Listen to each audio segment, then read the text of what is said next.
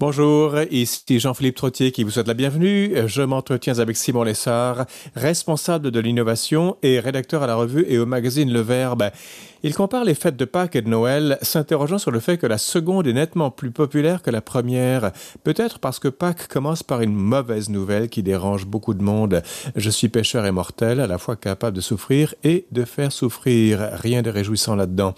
Mais tout d'abord, Louis Bouchard, chroniqueur économique, évoque la faillite de deux groupes financiers, deux grands groupes, Greensill Capital et Archegos, signe que le système financier résiste avec peine aux bateaux d'intérêt. Louis, bonjour. Bonjour Encore une catastrophe à annoncer?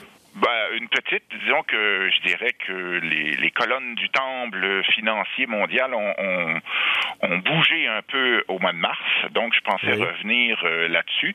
Ça n'a pas fait beaucoup, bon, à moins que vous suiviez l'actualité économique. Évidemment, on en parle, euh, ceux qui s'intéressent à la chose, mais disons que c'est pas encore une grosse nouvelle. Euh, la bourse continue plus ou moins. Il y a eu une correction au mois de février-mars, là, oui. mais ça continue encore. Donc, on va, on va regarder ça de plus près. Mais, on espère euh... que vous avez complètement tort de A à Z, mais on verra, ah bon, on verra voilà. bien. on commence avec mais, des, des, nouvelles brèves? Oui, euh, comme fidèle à notre habitude. Donc, la première, oui. évidemment, je dirais que bon, ben, les compagnies Air, Air, Canada et Air Transat ont annoncé vendredi dernier qu'ils mettaient fin à leur projet de rapprochement après mm -hmm. avoir été informés des réticences des autorités de la concurrence de la Commission européenne. Vous allez me dire, mais pourquoi les Européens ont le droit de mettre leur nez là-dedans? Ben, Air Transat atterrit et décolle de destination européenne. Donc, euh, ils ont le droit de, de regarder ça. Bon, on, on se souvient, Air Canada souhaitait racheter le voyagiste québécois. Euh, c'est l'un des plus populaires tours opérateurs au Québec. Puis il possède la troisième compagnie aérienne euh, au Canada. Donc la première, Air Canada. La deuxième, c'est WestJet, qui est détenue par un groupe ontarien, Onex. Et euh, Air Transat, qui aurait fusionné avec Air Canada. Donc Air Canada avait obtenu l'accord des actionnaires de Transat en décembre dernier, mm -hmm. ainsi que du gouvernement canadien au mois de février. Donc, tout allait plus ou moins bien, mais bon, il restait... Il manquait un... plus que le feu vert des Européens. Exactement, et euh, ben, ils l'ont pas eu euh, parce que euh, les Européens ont estimé que c'était un regroupement qui risquait d'entraîner une hausse des prix puis une diminution de l'offre. C'est pour ça qu'Air Canada l'achète d'ailleurs. ben oui, et... justement, c'est évident comme conclusion. ben oui, pour enlever un concurrent, évidemment. Donc, mm. et même pendant la, la, pandémie, bon, Air Canada a, a déclaré qu'elle était prête à faire d'importantes mesures correctives, laisser tomber, ou, ou même offrir à des concurrents euh, des, des, destinations d'Air Transat, mais euh, ça n'a pas convaincu les Européens.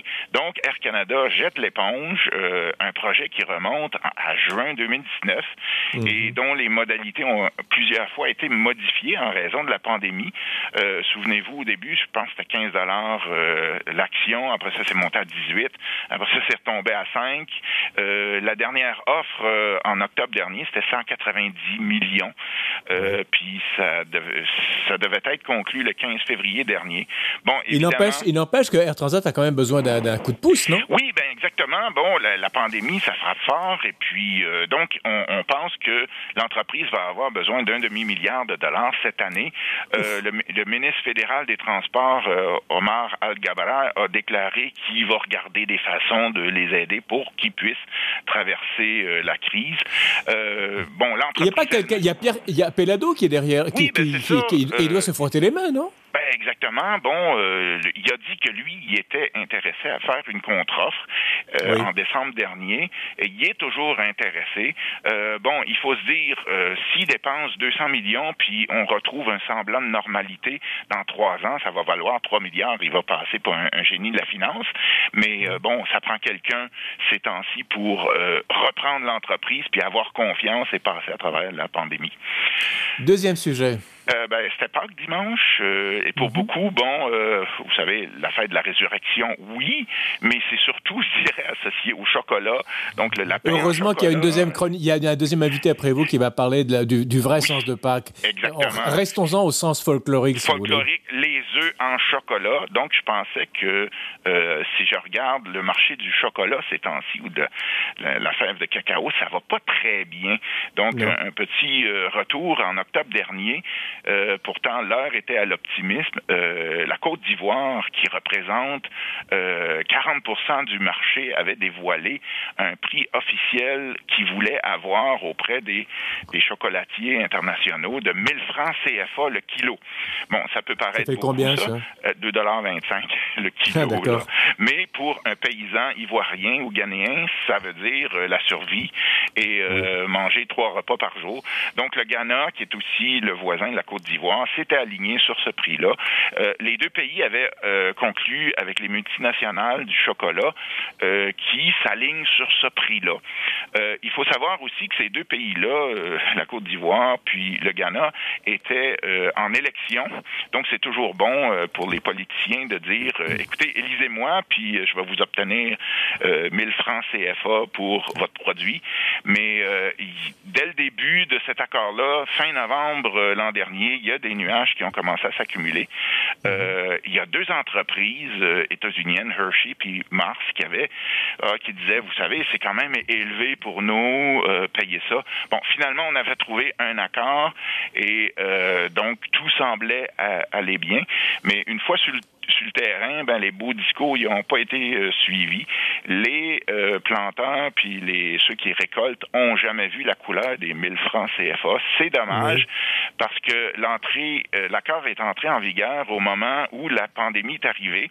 Donc, avec la fermeture des restaurants, la forte chute des ventes dans les aéroports, on oublie ça souvent, mais le chocolat, ça s'offre souvent dans les boutiques duty free, comme on dit. Vrai, Et donc, bon, restaurants fermés aussi.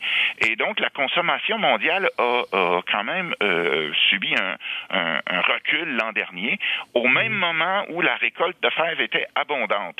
Donc, ça se euh, garde, ça, non? On peut, on peut pas entreposer les fèves de cacao? Euh, non, non, pas ah. éternellement. Là. À un moment donné, ça commence à surir, ça vient blanc un peu.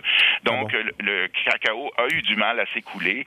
Les industriels ont fait la fine bouche, puis les prix ont baissé. C'est le coup classique du ciseau, comme on dit. D'un côté, le ciseau qui baisse, ben, c'est la demande qui baisse, puis de l'autre côté, il y a trop d'offres. Puis ben, c'est le producteur qui se fait euh, coincer dans le milieu. Et dites-vous bien qu'à Cuba, il n'y a pas de cacao. Troisième nouvelle, Louis Bouchard. Une, petite rapide, je dirais. Ben, euh, jeudi dernier, c'était le poisson d'avril. Et depuis des années, les entreprises en profitent pour euh, faire des campagnes pour le, le 1er avril où, euh, bon, ils, font un peu, ils tournent en dérision un peu leurs produits. Bon, c'est dans la même, le même esprit que parler de moi en bien, parler de moi en mal, mais parler de moi. quelque chose à moi. Oui, exactement. Mais il faut savoir que votre timing doit être bon. Il faut que vous le fassiez pour le 1er avril. Ce que n'a pas fait euh, ben, le constructeur allemand Volkswagen, connu pour euh, ses voitures, euh, mardi dernier, le 30 mars, je vous rappelle, il y avait le 31 aussi, puis le premier, le premier c'était jeudi, ils ont émis un communiqué officiel comme quoi qu'ils voulaient changer leur nom pour Volkswagen, Volt, vous savez, pour symboliser euh, leur virage vers la mobilité électrique. Attendez, euh, le Bouchard, c'est le, donc, le constructeur automobile Volkswagen qui, deux jours avant le 1er avril, le poisson d'avril, fait son, premier, son poisson d'avril. C'est un peu tôt, ça, non? Ben, justement, donc, il faut le faire. Et, bon, les journalistes sont tombés dans le panneau parce qu'il y avait des communiqués officiels, le site web annonçait ça, euh, changement de compte Twitter, euh, nouvelles largement euh, diffusées puis relayées par les médias. Puis par la suite, très rapidement, le mercredi, euh, Volkswagen a dit, mais attendez, c'est un poisson d'avril. Puis là, les journalistes, ils ont dit, mais attendez, c'est quoi ça, ces méthodes-là? C'est de l'abus de confiance. Nous, on est prêt à, relayer vos, vos, nouvelles, mais si vous pensez faire ça deux jours avant le poisson d'avril, si vous l'aviez fait le 1er avril, on a été un peu sur nos gardes. Donc, tout ben, ça pour dire que ça a été une catastrophe en termes de marketing. Euh, il y a d'autres entreprises qui euh, ont réussi, par exemple Kraft, vous savez, cette année, le Cheese Whiz, là, ce, drôle de, de, de, fromage à tartiner euh, jaune-orange, mm-hmm. ben, ben, il avait développé, soi-disant, une crème de beauté jaune-orange, vous savez. Bon, évidemment, c'est sorti le 1er avril, fait que tout le monde savait que c'était une blague de Kraft, là.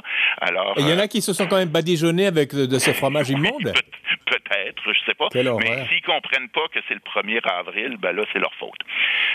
Alors, on arrive au sujet de la semaine. Oui, c'est ça, le mois de mars qui vient de se terminer. Euh, bon, euh, il y a quelques jours. Euh, bon, mais ça a été assez difficile, je dirais, pour la finance internationale. Il y a eu deux faillites retentissantes retentissante euh, dont on va parler. Puis je vais y aller d'une tentative d'explication. Moi, je pense que c'est les taux d'intérêt euh, trop bas qui perdurent depuis trop longtemps. Mais mhm. d'abord, une première remarque. Encore une fois, il semble que ce soit une règle que lorsque les colonnes du temple financier international se mettent à trembler, euh, ça vient toujours de là où on l'entendait, l'attendait pas. je prends pour je prends par exemple en 98, il y avait un fonds de couverture qu'on appelait LTCM qui avait été fondé de surcroît par deux prix Nobel en économie. Tout le monde pensait que ces gens-là étaient brillants. Euh, personne n'en avait trop entendu parler. Puis les colonnes du Temple ont, brassé aussi à l'époque. Euh, souvenez-vous, quand il y a eu le crack de 2008, ben juste avant, euh, les présidents de la Fed, Greenspan puis Bernanke, ils regardaient le marché des subprimes puis ils disaient c'est tellement petit comme marché là, ça peut pas un crack ben, on sait comment ça s'est terminé. Donc, euh, la première faillite est survenue au début du mois de mars, le 3 mars dernier. Ça s'appelle Greensill Capital. Mais Louis euh, Boucher, pardonnez-moi, mais ça, c'est, ça, c'est des, des faillites, mais on en a très peu entendu parler, non? Oui, hein? Donc, euh, je vous le dis, pour l'instant, la bourse continue. Euh, il y a eu une correction quand même, mais c'est pour ça que je dis, le temple, il va pas s'écrouler. Mais deux faillites importantes dans un mois, ça, m'a mis la puce à l'oreille pour un dit. C'est beaucoup, ça, oui? Oui, c'est beaucoup. Donc, euh, petite histoire de Green Seal Capital. bon, souvenez-vous, David Cameron, premier ministre de la Grande-Bretagne, arrive au pouvoir en 2010. Suite au crack de 2008, ben, il, il cherche à aider les finances des petites et moyennes entreprises britanniques euh, qui ont de la difficulté à se financer auprès des banques. Donc, euh, parmi ses conseillers à l'époque, il y a un monsieur, Lex Greensill. C'est un fils de fermier australien qui est devenu banquier d'affaires. Euh, il est autour de, du personnel politique du, du, premier ministre britannique. Puis en 2011, mhm.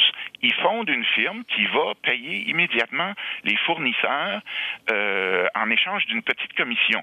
Euh, c'est ce qu'on appelle une forme d'impartition, c'est-à-dire que impartition. Vous donnez à quelqu'un d'autre un mandat pour faire quelque chose pour vous.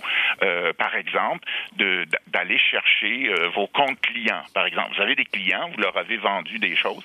Ben, euh, vous voulez plus faire ça à l'interne. Vous le donnez à une entreprise externe, mais elle, elle va le faire pour un prix.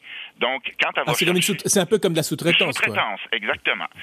donc, ça, ça, c'est un métier qui est vieux comme le monde. Là. Ça, on connaît ça sous le nom d'affacturage. Mais, à facturage. Euh, facturage, oui, c'est ça. Euh, et Greensill va le développer à grande échelle sur le continent européen. C'est pour ça que c'était discret. Euh, vous voyez pas leur nom un peu partout. Et ils vont avoir euh, de très riches actionnaires comme euh, des Japonais. Et très tôt, ils vont se lier à un groupe d'Indiens du groupe Gupta qui, eux, en Europe, se mettent à racheter des aciéries, puis des entreprises d'aluminium, puis tout ça. Et euh, euh, ils vont trouver aussi, ils vont ouvrir une banque pour prêter à ces entreprises-là et ils vont trouver Crédit Suisse qui va vendre la dette auprès des investisseurs.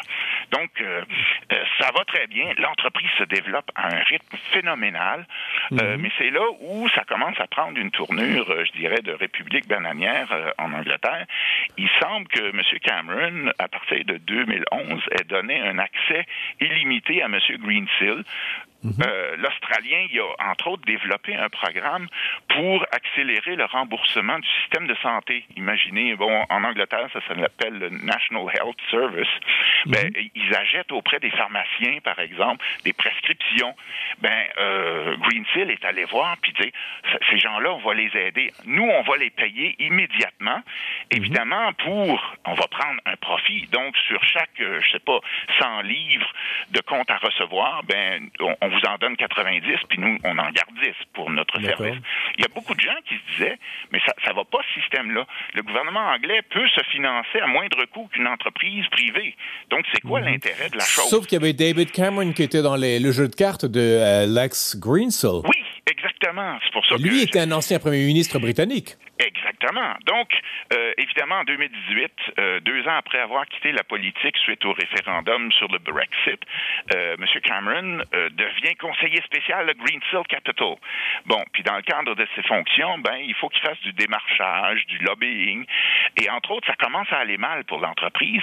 Fait qu'ils se disent, on va aller voir en Arabie Saoudite le oh grand boss là-bas, euh, MBS, comme on l'appelle, Mohamed Ben Salman. Ben, il y a des fonds, puis il va peut-être nous renflouer. Bon, il faut dire que MBS, il y a une guerre au Yémen, il y a des problèmes avec le prix du pétrole. Je pense qu'il y a des problèmes. Il a dit non. Et à partir de l'an dernier aussi, ben là, euh, le ministre des Finances anglais, qu'on appelle le chancelier de l'échiquier euh, là-bas, il mhm. recevait des textos euh, apparemment de, de, de, Cameron en lui disant, écoute, j'ai besoin de prêts d'urgence, sans ça, mon entreprise va faire faillite. ben, elle a fait faillite, mais en croire le Financial Times, M. Cameron détenait des options sur le capital de Greensill qui auraient pu lui rapporter jusqu'à 70 millions de dollars si oh, la société financière avait échappé à la faillite. Ben, elle a fait faillite et M. Cameron a, rien de tout ça. Il nous reste six minutes. L'autre faillite, c'est quoi, euh, Louis Bouchard? Ben, vous n'avez pas entendu parler. C'est à la fin du mois. Oui, c'est une faillite euh, d'une fiducie familiale. C'est quoi ça?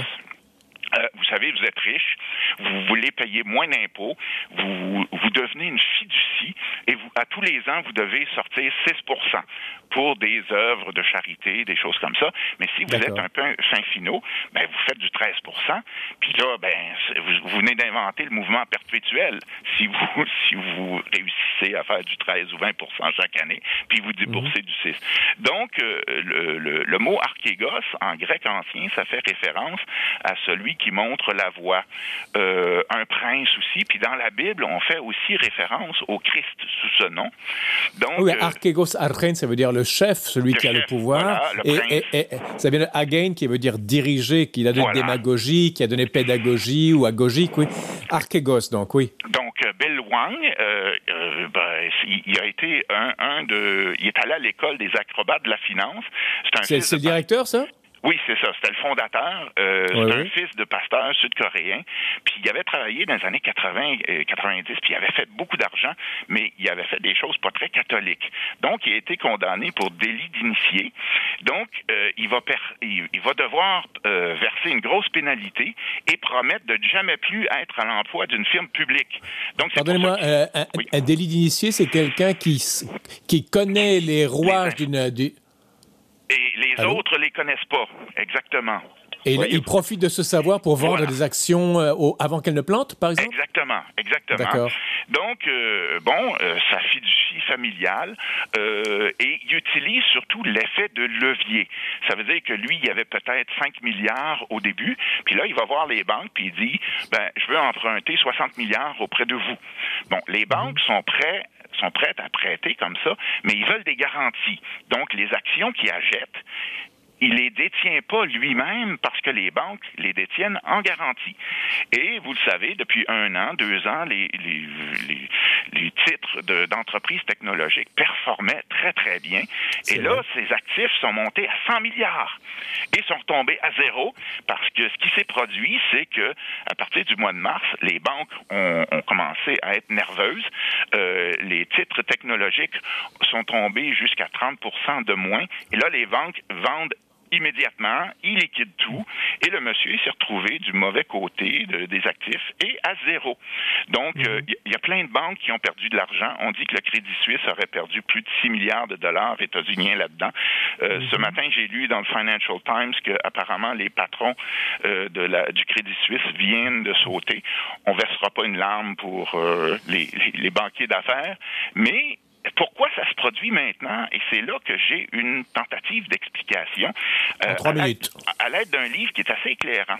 Je viens de terminer la lecture d'un livre qui a été un gros succès de librairie en Italie et qui vient de sortir en français sous le titre Le grand scandale bancaire, confession de repenti. Euh, c'est comme, vous savez, ces anciens mafiosi qui se mettent à table, les repentis, euh, de M. Vincenzo Imperatore.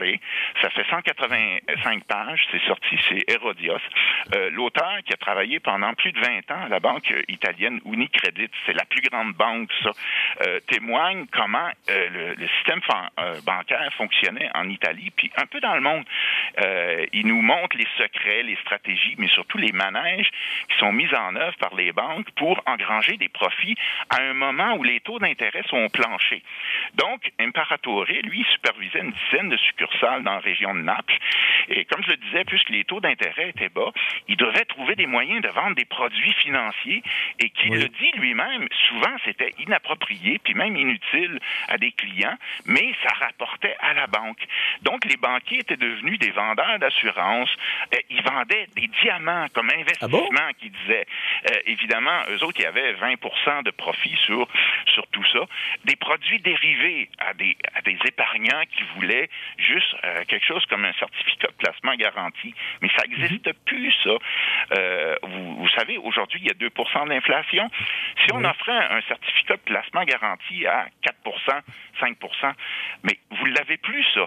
Donc, tout ça, les, les banques d'assurance, les, les, banques, les compagnies d'assurance, ils n'arrivent plus à faire de l'argent avec des prêts classiques ou avec des hypothèques. Donc, ils, ils doivent spéculer, un peu comme Greensill, un peu comme Archegos, euh, un peu comme les banques aussi. Et très souvent, ça, ça se termine mal. Euh, pour Greensill puis Archegos, ça s'est mal terminé. Et il faudrait voir à ce que l'argent soit rémunéré. Il y a un coût du crédit et les gens qui détiennent un peu d'argent, vous le savez, sur vos épargnes ces temps-ci, vous n'avez rien.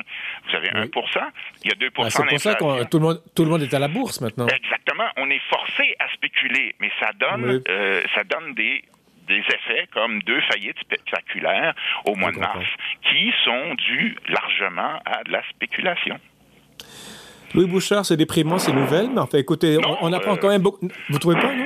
Non, euh, ça fait preuve d'un certain réalisme, je dirais. Ah oui, en effet, oui. voilà. ça, c est, c est, vous avez une belle douche froide. Louis Bouchard, merci beaucoup. Euh, on vous retrouve dans, dans, une semaine, dans les prochains, pour parler d'économie à nouveau. Oui, comme toujours. Merci beaucoup, Louis Bouchard. À venir sur les ondes de Radio VM, l'éclipse de Pâques. On vous revient après la pause publicitaire.